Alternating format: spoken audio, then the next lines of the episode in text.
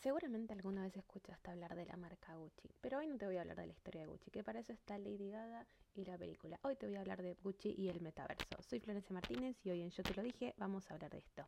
Empecemos. Gucci y el metaverso es una estrategia de marketing que se creó en el 2021 para poder atraer a otra audiencia. Es decir, Gucci ya tenía esa audiencia tradicional, pero dijo, me voy a adaptar a lo que está pasando en términos tecnológicos y voy a hacer las cosas distintas. Entonces compró dentro del metaverso una franquicia y creó una marca específicamente para el metaverso llamada Gucci Garden Archetypes. Pero ¿cómo funciona?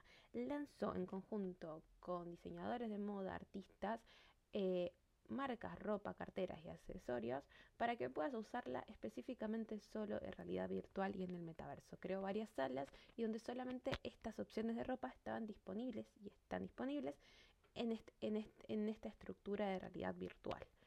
Entonces, si bien es una estrategia 100% de marketing, pero lo que logró Gucci es logró nuevamente posicionarse dentro de unas marcas atractivas, porque quiere, quiere y logró conectarse con la nueva generación que muchas marcas de moda no lo están haciendo.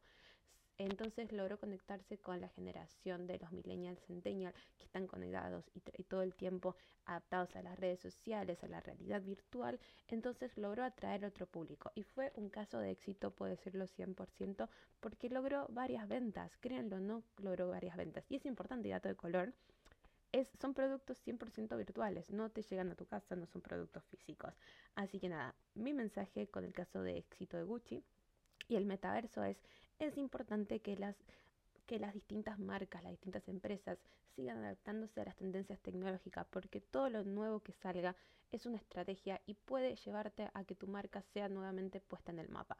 Entonces toman este ejemplo, el caso Gucci y el metaverso, porque es una locura y comprueba de que adaptarse a las nuevas tecnologías ayuda a potenciar y ponerte de nuevo en el radar de la marca. Espero te haya gustado este nuevo capítulo y nos vemos en el siguiente. Chao, chao.